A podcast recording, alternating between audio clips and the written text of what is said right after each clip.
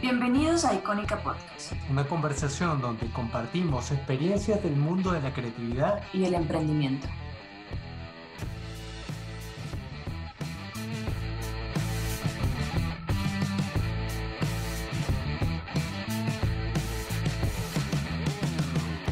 Carambañeros, y oscurecieron mis días. A la verga. es una muy buena intro. Muy venezolana, pero muy buena intro.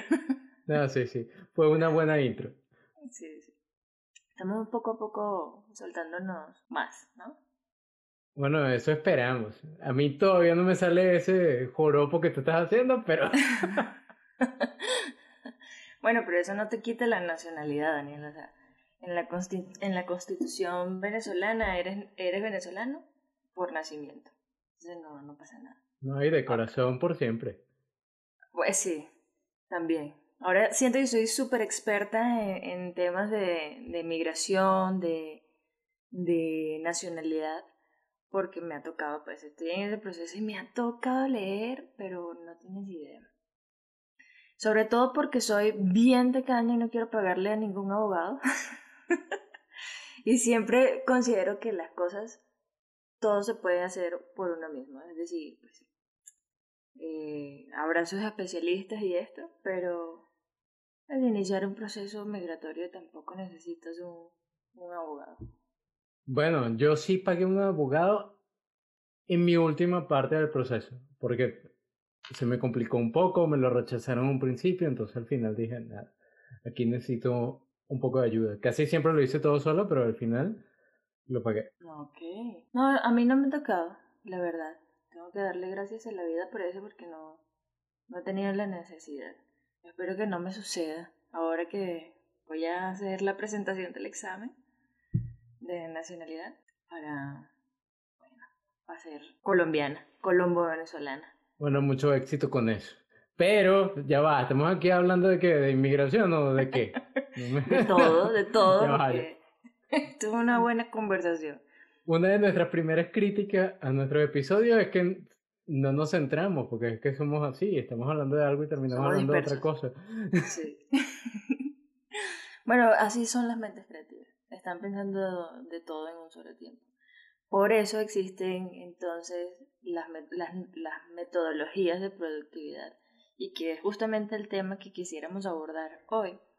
Eh, cómo hacer más efectiva y más productiva el proceso creativo o el proceso de, de, diseño de un producto, de una idea o de lo, que se, lo que se esté trabajando en este momento. Yo quisiera empezar como contando mi experiencia y por qué creo que es necesaria algún tipo de metodología para hacer la productividad más efectiva o para el desarrollo de un proyecto creativo no llegue a, términos de frustración o de que el diseñador o que alguno del equipo se sienta frustrado o se sienta quemado, ¿no? que es el término que mayormente usamos, que tengan que trabajar tantas horas eh, de esfuerzo, de dedicación en un, en un mismo tema porque pues por lo general uno se siente como, bueno, esto nunca va a, va a terminar. Em, yo tengo muy poco como líder, ¿no? Líder gráfico dentro de un equipo. Pero sí he notado alguna cierta necesidad de, de estructuración en, en, cómo se desarrolla el proceso para la terminación de un producto o de un proyecto. Eh, ¿Por qué? siempre surgen, pues eso, que el diseñador está cansado y hay una fecha límite de, entrega y pues eh, sí, es cierto, uno se cansa, pero eventualmente la, la responsabilidad es primero. No puedo llegar a decirle al cliente, ay, lo siento, hoy no te entrego, hoy no te entrego porque mi diseñador se cansó. Vamos a aplazar la entrega, no, no. O el diseñador se frustra porque no consigue la, la, la mejor idea para para resolver la situación o el cliente siempre pide demasiados cambios o pide demasiados em, elementos a tomar en cuenta en el momento y suele sentirse uno eh, como limitado creativamente. O, em, bueno, dado el momento de la, de la entrega, surgen millones y millones de, de ajustes o de cambios porque no se, no se tiene la información eh, básica o adecuada desde un principio o, eh, bueno, entre otras cosas. Y eso pues me ha estado sucediendo, o mejor dicho, ha estado poniéndose como parte del panorama y individualmente pues como uno se conoce como diseñador o como creativo, como que se estructura de esa manera, pero es distinto cuando tienes que estructurar un equipo, cuando tienes que manejar un equipo de diferentes pensamientos, diferentes eh, personalidades, cómo haces que todos, todas, sincronizar todas esas cabezas para que lleguen a un mismo fin en el mismo momento con la misma productividad. Sí, yo creo que siempre es necesario establecer una forma, una metodología, un, word, un workframe donde tú vas a desarrollar el proyecto, el producto o el servicio con tu equipo. Es necesario porque si no todo se vuelve un caos o, de repente estás haciendo propuestas, te, te la rechazan continuamente porque realmente no estás basado en lo que el cliente quiere o lo que el cliente necesita y solamente estás escuchando los insights internos del equipo o lo que tú pensaste que era lo que se necesitaba. Entonces tú tienes que establecer tus fases que te permitan puntualizar todas estas cosas. Que te digan, ah, bueno, es esto lo que necesitamos, este es a dónde vamos a ir y ahora lo vamos a hacer de esta y esta forma hasta que llegues al, al desarrollo final. Pero llegar a ese desarrollo final la mayoría de las veces no es un yo comienzo y yo te entrego. Usualmente es mucho más complejo y requiere de interacciones constantes, no solamente con tu equipo, sino con el cliente. Sobre todo, sobre todo con el cliente. Yo en algún momento de, los inicios de mi idea de, de, de independizarme y de, empezar a estructurar el concepto de mi agencia. Eh, una de, de, las frases que yo pensaba más, mm, que, podía ser más icónicas de mi agencia o que podía definir eh, la plusvalía o esa promesa de valor de la agencia que yo quiero construir es justamente trabajar, abro comillas, trabajar de la mano con el cliente, cierro comillas. Porque es importante también, o mejor dicho, en, en muchas de estas metodologías, se mete al cliente en el proceso, no para que eh, haga parte del trabajo, sino para que el trabajo creativo eh, de parte de la visión del cliente esté, pues, eh, como bien definido, ¿no? Como que la visión del cliente se conozca, se entienda, se comprenda y se pueda trabajar a partir de eso, lo que va a garantizar que el resultado final se ajuste a la necesidad de de quien está pagando, ¿no? En este caso, de quien tiene, eh, que tiene metas con respecto a este proyecto.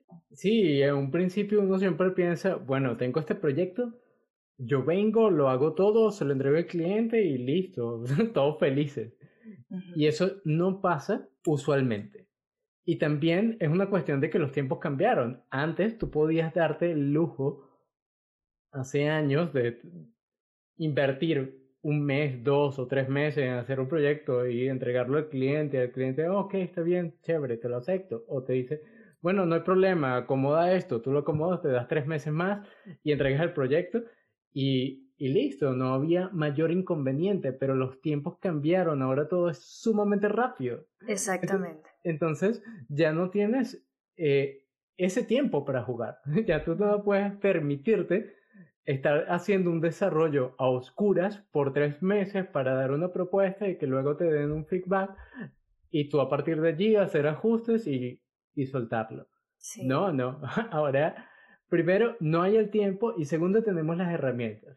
Porque, por ejemplo, en, hace unas décadas hacías una campaña para televisión y tú salías con tu idea creativa para promocionar un producto o un servicio y tú ibas a ciega, tú ibas confiando de lo que tú, lo que tú estabas haciendo funcionaba. Obviamente de repente hacías algún pequeño test, encuesta, etcétera, para validarlo, pero ibas completamente ciega. Ahora las campañas son en, en redes sociales. Y tú en redes sociales puedes venir y hacer dos propuestas bases, hacer una prueba rápida en promoción y dependiendo de cómo vaya funcionando y la gente te vaya recibiendo, tú vas haciendo cambios para que esa campaña vaya creciendo exponencialmente y la que pegue, esa la vas a escalar y le pones más promoción y de repente haces más cosas en base a esa idea.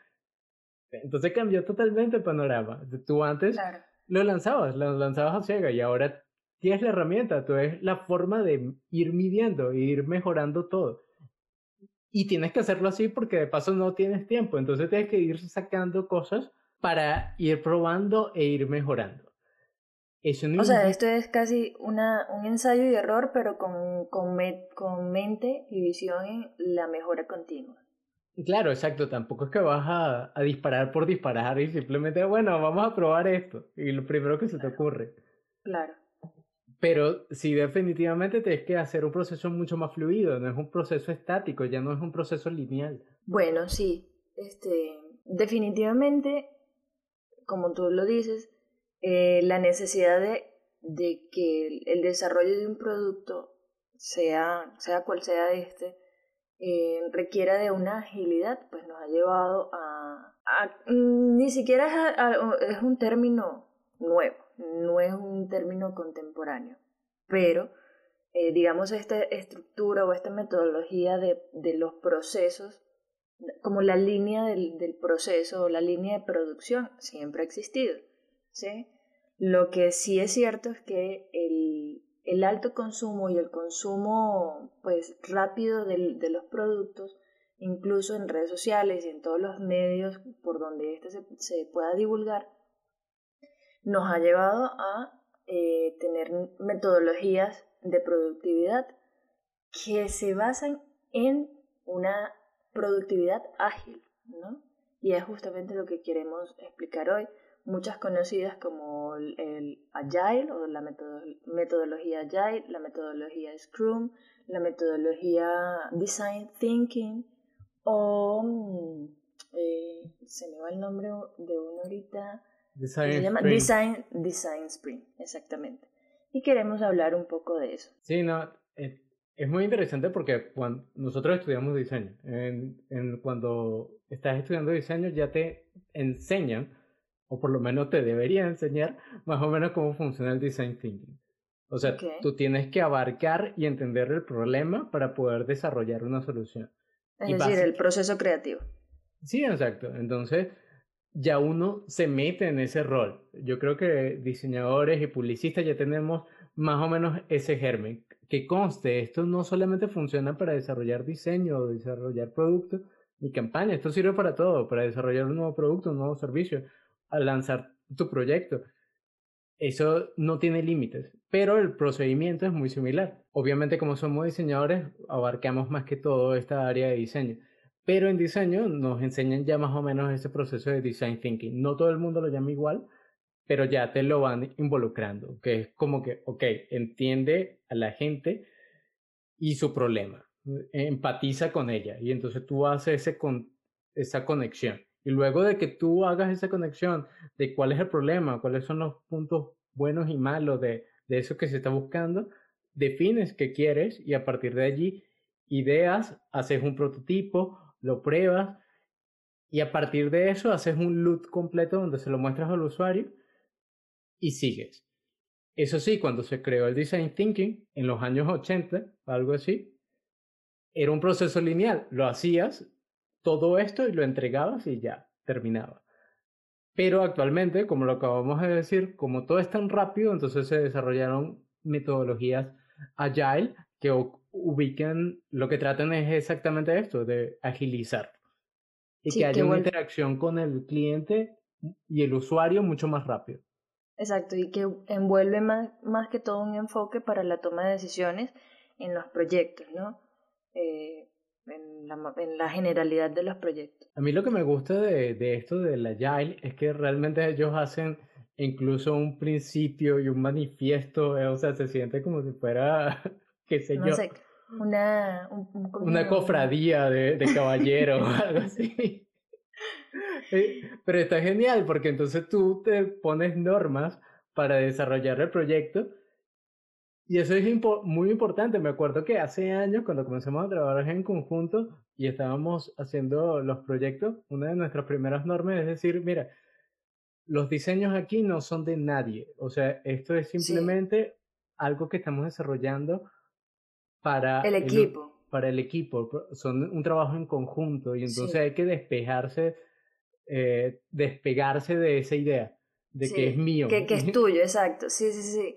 Eh, que, que dejes, porque eso también es súper útil incluso en los, en los eh, proyectos en, en donde el equipo es masivo, ¿no? Y que tiene dos diseñadores, tres diseñadores gráficos, dos community managers, dos, eh, sí, como varios elementos de, un, de una misma especialidad, ¿no? me pasa muchísimo con, con mi equipo en donde oye, yo estoy muy trancada en ciertos aspectos del, del trabajo y se lo paso a quien tenga una mejor idea para que la desarrolle eh, y, si, y si la desarrolla y funciona, se aplique, si no funciona, bueno, así va pasando hasta que el asunto se, se concluya, ¿no? Se, se pueda resolver el, el, el inconveniente del proyecto. Eso nos hace ser un poquito más ágiles y hábiles. ¿No? Este, y, es importante lo que tú dices, porque dentro del ego del diseñador o del creativo está en que esta creación es mía. Esta idea fue mía. Y, nadie la toque, nadie la modifica. y... My precious, ¿sabes? Como eh, ningún aspecto de esto que yo ideo, o que yo pensé puede ser tocado por nadie más porque es una, eh, eh, bueno, no sé, My eh, precious. Sí, exacto. y no debería ser así porque porque nada de nada la idea la idea tuya no es 100% tuya, muy posiblemente está influenciada por algo que viste, por algo que leíste, por algo que escuchaste, no es 100% tuya, o sea, digamos que los genios en estos momentos actuales no, no existen del todo, ¿no?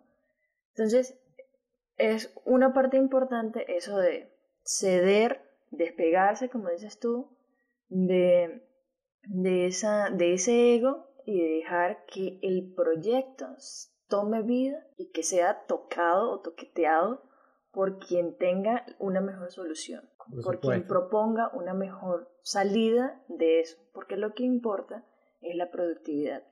Sí, la productividad bien hecho. Totalmente. Una de las cosas que más me gustan del Agile es eso, esas normas, de por sí tienen un, manifiesto completo, pero yo sé que los principios, y los tengo por aquí anotados, y dice individuos e interacciones sobre procesos y herramientas. ¿Qué significa eso? Los individuos y las interacciones son muy importantes.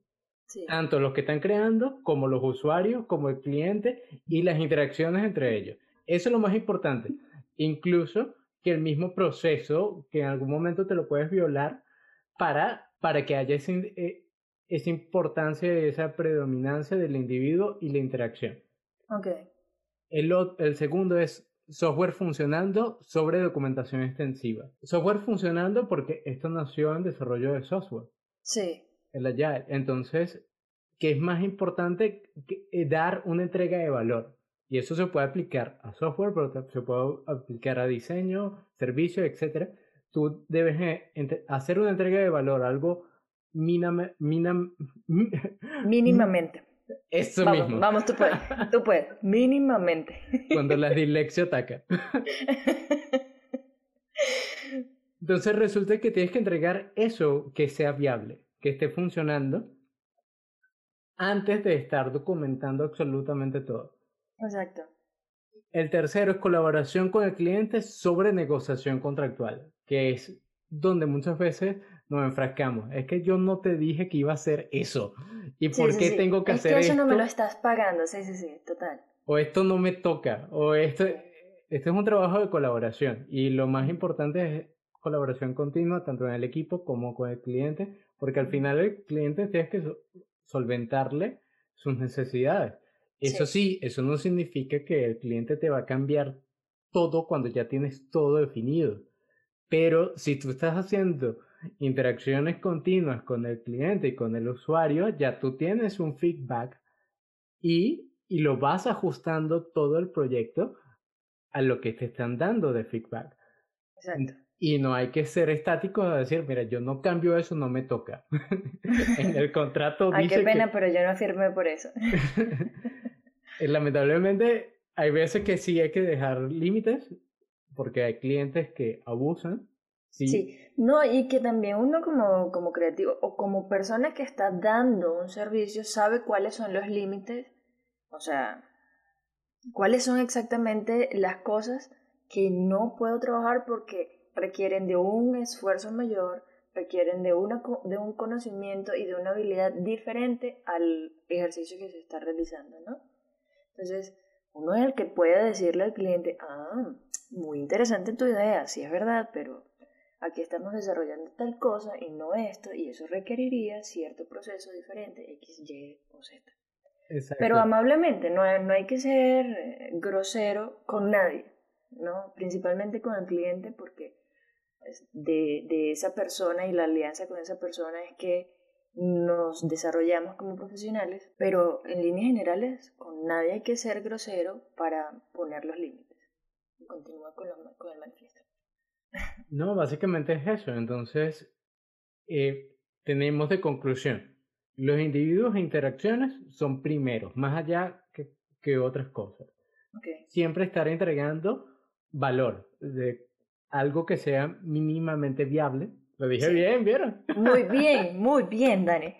Aquí, en- para que no se diga que en este podcast no, no se aprende. Colaboración constante, tanto con tu equipo como con el cliente, sobre todo con el cliente, porque el cliente necesita ser parte de ese proceso, estar abierto al cambio, porque los cambios van a surgir. O sea, es muy, muy, y son muy parte del difícil. proceso. Exacto. Sí, es muy difícil que sea estático, es muy difícil que tú lo definas todo y así salga. Es como Sí. en la vida, ay, yo me yo planeé estudiar esto, graduarme, ser millonario y tener una mansión. Ah, ok. Suerte con eso. Suerte. Ojalá la vida fuera así, ¿no? Ojalá la vida y todo en la vida fuera así tan lineal y templana. Yo me acuerdo que mi primera depresión, gran depresión a los 25 años, porque yo tenía mis metas extremadamente altas y decía, mira, Sí. yo ya a los 25 tengo la empresa, soy millonario. Realmente no me fue mal. A los 25 años soy mejor que mucha gente. Pero, pero ese choque con la realidad de que tú digas, ah, no, esto no fue tan fácil. Ya Sí, cuando te das esos choques, ya tú te liberas y dices, ah, sí. Bueno, voy avanzando, pero vamos viendo qué cosas hay que adaptarse. Sí, no, es que también nuestra generación sufrió, sufrió la influencia de nuestros padres que a los 25 años eran unas personas adultas, una gente que, que trabajaba y tenía un empleo fijo en un sitio, pues, bueno, con una, con una visión longeva de su, de su profesión, sea lo que sea que se dedicaban. Y eso esperaban de nosotros a su edad, ¿sí? Cosa que, pues, no tomaron en cuenta cómo iba a evolucionar el mundo con la llegada del Internet y con eso la tecnología, cómo iba a, a acelerar los procesos, ¿no? Sea los que sean. Entonces sí, a mí también me pasó a los 25 y me pasó otra vez a los 30 y creo que ahorita a los 31 también. O Y a sea, los 40, a sí. los 50. Sí, sí, sí. Es que nos montamos en una expectativa sin tomar en cuenta eh, el, arre- el alrededor, ¿no? Y cómo iba a, evo- a evolucionar el mundo al que queríamos llegar. Entonces, pues, esto no vol- nos volvimos a desviar, no tiene nada que ver con el asunto. Yo quería comentar que dentro de las metodologías de agilidad, pues podemos encontrar eh, la, la más en auge en este momento, pienso yo, es el Scrum, ¿no? Que, que es un proceso en el que se aplican de manera regular un conjunto de buenas prácticas para trabajar colaborativamente en equipo. Es decir, mi función, o, sí, mi función depende de la de mi compañero y la de mi compañero depende de la de su compañero y así sucesivamente para que la, el proceso pueda culminarse. Yo el- personalmente... Ah, no, sigue. Sí, claro. No me vuelvas a interrumpir. eh, y obtener el mejor resultado posible dentro del proyecto. Estas prácticas se apoyan unas a otras y su selección tiene origen en un estudio de la manera de trabajar en equipo altamente productivo. Ahora sí puedes eh, dar tu idea. lo siento, lo siento. Esto es venganza de, de, todas las anteriores. yo personalmente nunca he estado en un equipo de Scrum. Nunca, o sea, he desarrollado equipos de, de Agile y he estado en equipos de Agile, pero son equipos mucho más pequeños. Entonces, esta estructura del Scrum, que valga la redundancia, más estructurada, nunca he estado. Y sobre todo lo hacen equipos de desarrollo de software. Yo usualmente he estado en equipos de desarrollo de negocio y de diseño. Sí.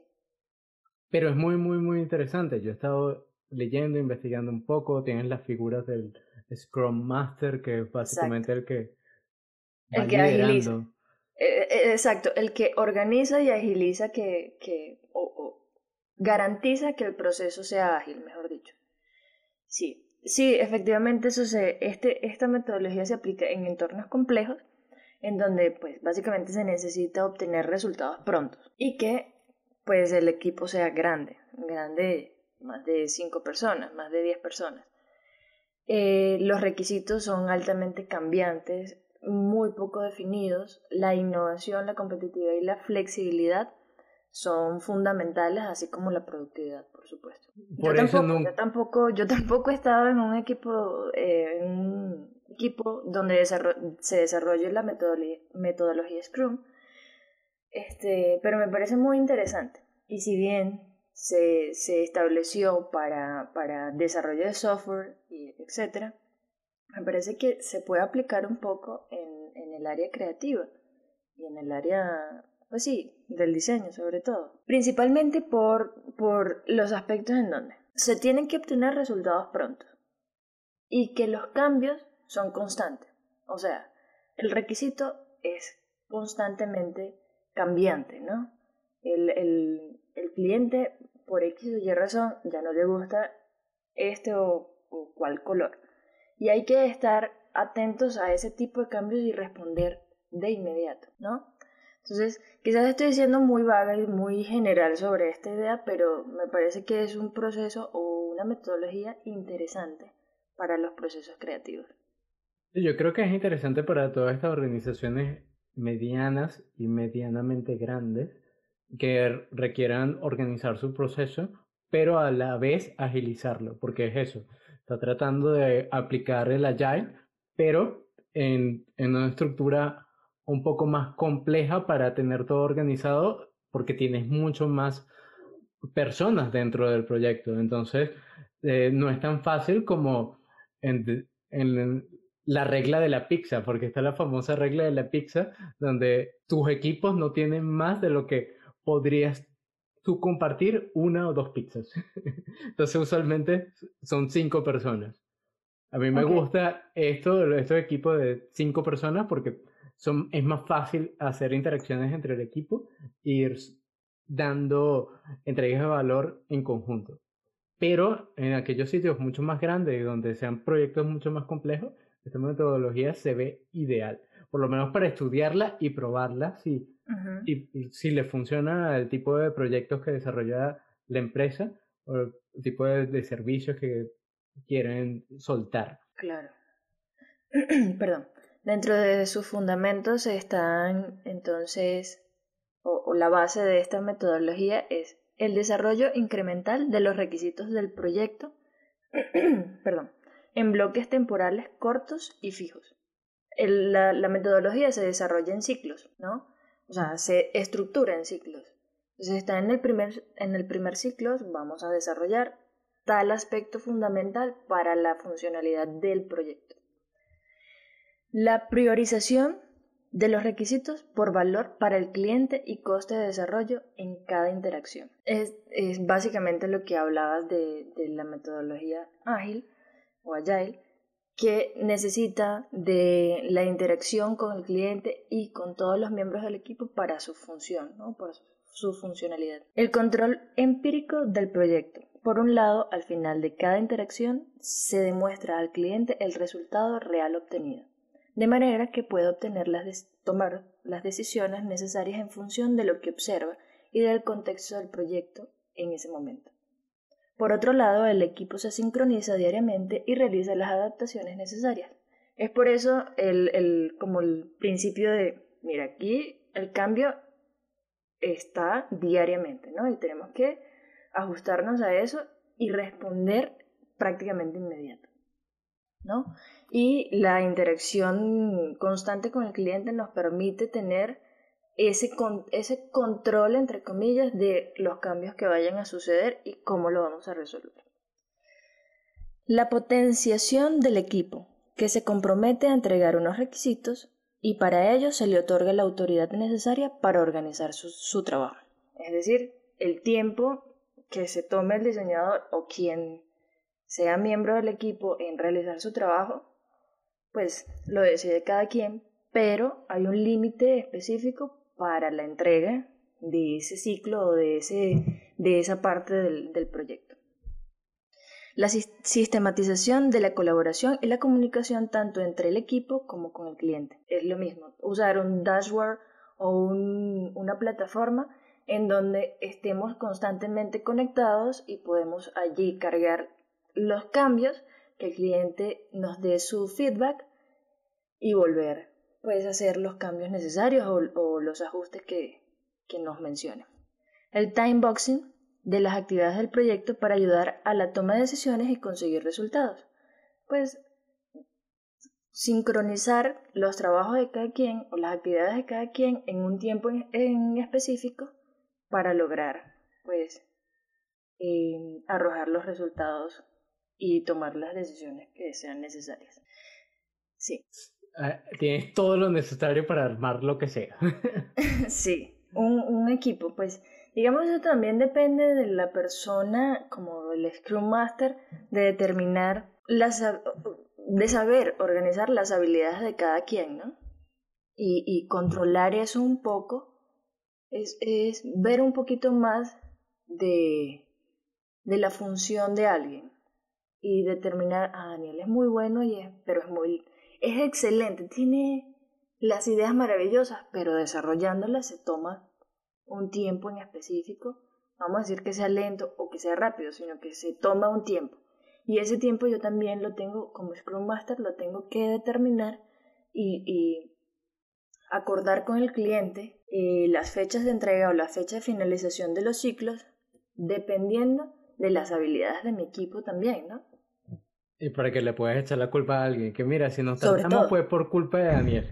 Exactamente. Yo te dije al principio que se lanzaba, él se lanzaba es muy tres meses. Él es muy, él es muy lento y se tarda demasiado.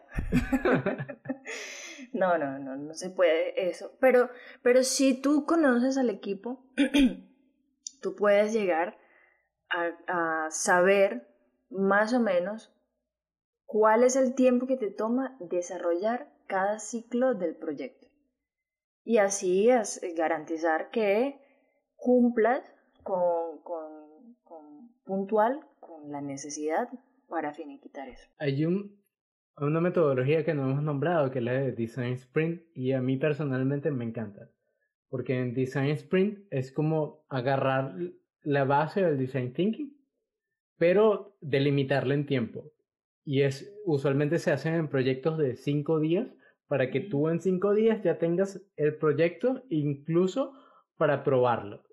O sea, de repente no tienes esa interacción continua, pero se hace tan rápido que ya tú en el quinto día estás haciendo una prueba de interacción para que luego en la, próxima semana puedas hacer lo mismo y puedas revisarlo.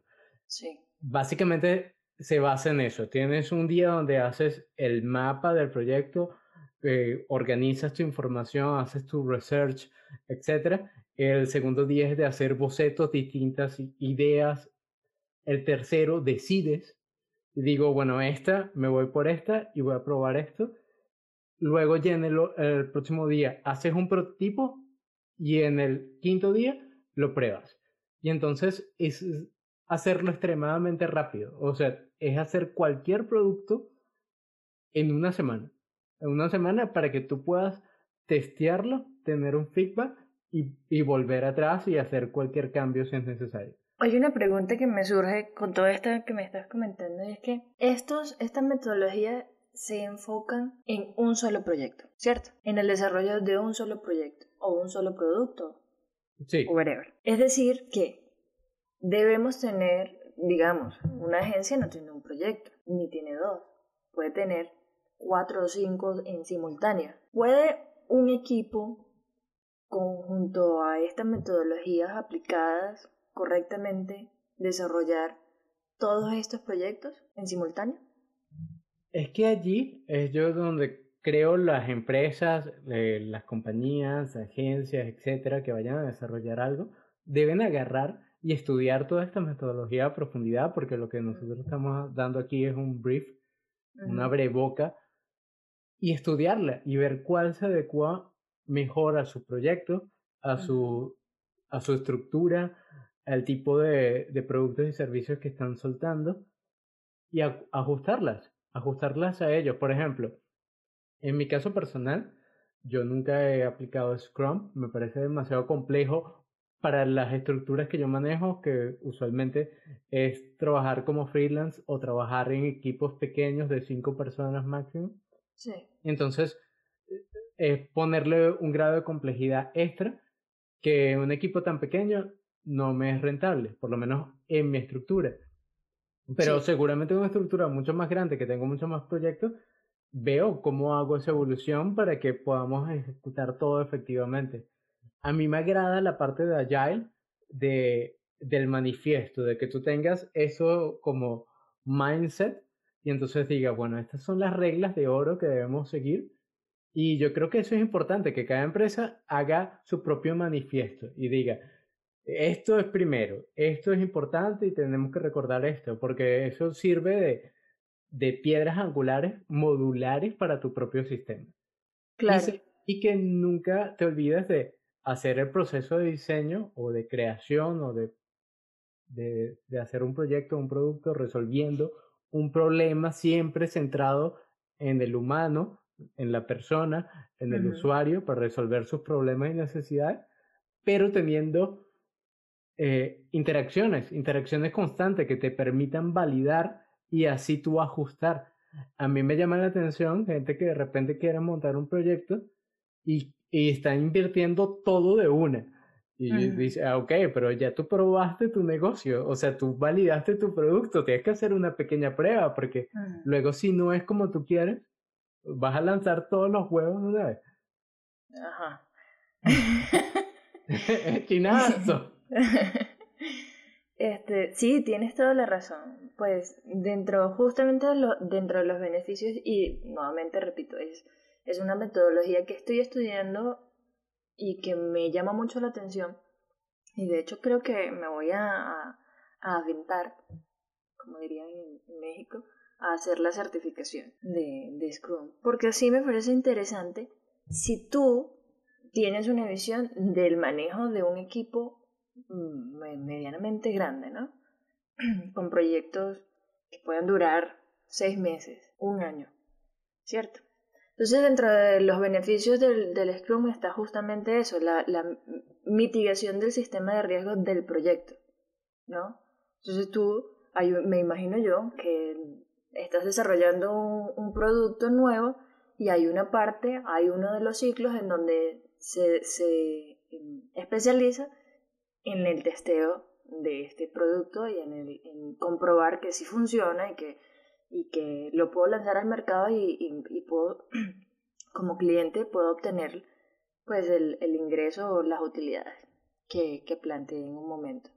Entre otras cosas, gestión regular de las expectativas del cliente, resultados anticipados, eh, porque pues tienes estas entregas mensuales o quincenales dependiendo de, de de tu, tu cronograma, eh, gestión sistemática del retorno de inversión, productividad y calidad, alineamiento entre el cliente y el equipo de desarrollo y un equipo motivado. Porque mientras tú estés arrojando resultados, quiere decir que todo en donde tú has puesto el esfuerzo, conocimiento y todo lo demás está sirviendo está siendo útil. Y como creativos, pues para nosotros es, hablo siempre de lo creativo porque soy, pertenezco a este, a este montón. Este, siempre es, es necesario ver que no estoy trabajando en vano, que lo que yo estoy haciendo y en donde estoy poniendo todo, todo lo que soy como profesional, eh, pues está, está retribuyéndome. Sí, yo creo que aquí, como lo estábamos diciendo hace un rato, es adaptarse, adaptarse a lo que buscas y a tu proyecto para elegir una metodología. Pero lo importante es elegir una metodología porque si no estás nadando a la deriva. Claro. Y estás haciendo entregas innecesarias, estás haciendo cosas que el, el cliente o el usuario no necesita, estás ofreciendo productos que no están solventando la necesidad de nadie, o por lo menos no de la manera que tú crees. Entonces, ya seas como emprendedor o como diseñador o como publicista o lo que sea, no te sirve. O sea, necesitas tener una metodología que te guíe. Eh, Como aquí dicen, dar palos de ciego cuando estás haciendo algo sin saber absolutamente nada. Pero es una metáfora, una, sí, una metáfora bastante cruel, Un poco de humor negro para matizar. Sí. sí, no, lo que estás diciendo es completamente lógico. Eh, porque además esta estas metodologías te permiten hacer una métrica de tu funcionalidad y tu productividad, es decir, saber en dónde estoy causando un cuello de botella, en donde todo el proceso se me está eh, aglomerando en un solo punto y por ahí pues eh, no, no, sale a tiempo lo que necesito, los resultados. Eh, veo en dónde estoy cometiendo errores, veo en dónde debo, debo apretar o ser menos flexible o ser más estricta o estricto. O sea, si tú estableces una metodología de productividad, sea ágil o no sea ágil, porque eso también depende de, de tu emprendimiento, eso te permite ver todo en donde, todo cómo funciona tu, tu productividad, o tu, sí, tu, tu línea de, de, proceso, tu línea de producto. ¿Cómo vas a resolver cada una de las piezas que sincronizadas me permiten funcionar como empresa o como, como sí, como emprendimiento? No, y las puedes combinar, puedes combinar distintas metodologías y adaptarlo a lo que tú tienes, porque cada una tiene sus pros y sus contras. Por ejemplo, yo estuve anotando aquí y el design thinking está muy bueno para sacar y innovación de soluciones innovadoras, validar ideas y buscar eh, ideas e innovaciones radicales, totalmente distintas. ¿Por qué? Porque te das un proceso de, de research mucho más amplio que el resto, entonces buscas y ahondas más y como no tienes tanta interacción con, con el usuario, de repente el usuario no te limita ni tampoco te filtra tanto, entonces puedes hacer un desarrollo mucho más grande. Pero, por ejemplo, el Agile es mucho más práctico, seguro, porque estás haciendo interacciones en, con el usuario y con, con el cliente y, vas de la mano. Entonces es, es, como más seguro y haces innovaciones incrementales, vas mejorando poco a poco y paso a paso. Entonces es como un proceso más seguro. Y todo eso lo puedes combinar dentro de tu proceso integral para que tengas soluciones innovadoras, pero a la vez tengas esa seguridad de estar haciendo testeo e interacciones constantes con el usuario. Y el design sprint, de repente no sacas innovaciones tan radicales como el design thinking porque estás limitado por tiempo. No es lo mismo que tengas tres meses a tener un día para sacar ideas. Y entonces sacas ideas. Lo bueno es que puedes sacar ideas eh, con innovación y puedes validarlas en la misma semana. Y eso es lo genial, que puede ser muy, muy rápido. Sí. Entonces, cada cosa tiene su pro y su contra. Estuve anotando otras aquí. El design thinking es más útil para definir esos problemas porque haces eso, tienes un proceso de definición de problemas mucho más amplio, mucho más largo y donde ahondas en la definición de problemas y cómo poder solventarlo. Entonces, tienes un poquito más de profundidad en esa área. El Agile es muy, muy útil para procesos complejos y con equipos mucho más grandes. Por eso se hace en desarrollo de software, que tiene tantas cositas que estar pendiente y cuidar. y, que, y que también satisfacer necesidades, expresamente pues del cliente e incluso del usuario, ¿no? Entonces, necesita ese, ese testeo constante. Sí. Entonces depende. Digamos que sí, la, la, idea principal de Daniel es muy coherente. Tú puedes eh, combinarlas y ver, incluso em, analizar tu línea de producción y ver en qué módulo de esa línea de producción necesitas tal o cual eh, metodología o tal o cual aspecto de eh, la metodología Scrum o la metodología, metodología Sprint Design, Design Sprint. Este, pero lo importante aquí es que tengas una metodología para que la productividad de tu negocio la puedas medir y puedas estar en una constante mejora de, eh, de para arrojar los resultados que, que requieres sea, sea cual sea tu emprendimiento o tu negocio. Perfecto, yo creo que eh, aquí tenemos el brief, el brief eh, más, eh, más completo para dar menos de una hora. Sí. Porque todo esto, todo este tipo de metodologías, hay cursos enteros, cursos enteros. Yo, por ejemplo, actualmente estoy haciendo uno de Design Thinking, pero también he desarrollado otros, otros cursos como el de Agile, que son horas. Entonces es muy, muy difícil estar abarcando todos los detallitos en una conversación tan corta. Pero lo interesante de aquí es que cada quien le llame la atención a algún tipo de metodología o todas para investigarla y ver cómo la pueden aplicar a su proceso. Y a partir de allí solventar los problemas que tienen. Porque eh, hacer, crear cosas, ya sea vender productos, servicios, trabajar como estudio de diseño o como agencia de, publicidad o lo que sea que hagas, no es fácil hacerlo a la deriva. Sí, no, no es nada fácil.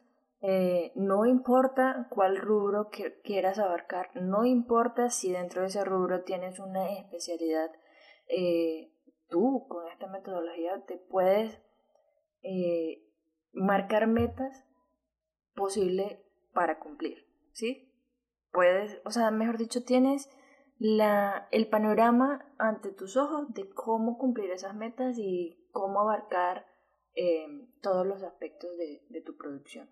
Eh, sí, definitivamente esto es, tiene mucha tela que cortar. Cada una de las metodologías, cada uno de los, de los aspectos dentro de esa metodología y pues, serviría para otros cuantos episodios. No, y obviamente se nos quedaron muchas en el, tintero, como el Lean Startup, el Waterfall y otras metodologías, pero estas son las que nos parecieron más interesantes para discutir hoy. ¿Y sabes qué? También hay metodologías de productividad individual, porque aquí estamos hablando de... Gestión de proyectos. De gestión de proyectos, y por supuesto con equipos grandes. Pero hay metodologías de productividad para personas que trabajan solas, ¿sí? Y eso podríamos hacerlo, podríamos verlo en otro episodio, que son bastante, que son también interesantes y que no le sirven pues en ese caso a personas que trabajan de freelance, creativos freelancers o que no les gusta trabajar en equipo. o que incluso dentro de un equipo las puedes aplicar. Sí, por ejemplo, yo trato de... He estado estudiando eso, he estado estudiando eso para organizarme mejor, procrastinar menos y ser más efectivo en cada una de las tareas que tengo, ya sea con la empresa con la que trabajo, con mis proyectos personales, con el montón de cosas en las que me meto, que digo que sí y luego, ah, ok, otra más. Ahora, ¿cómo demonios hago esto? Sí, sí, sí.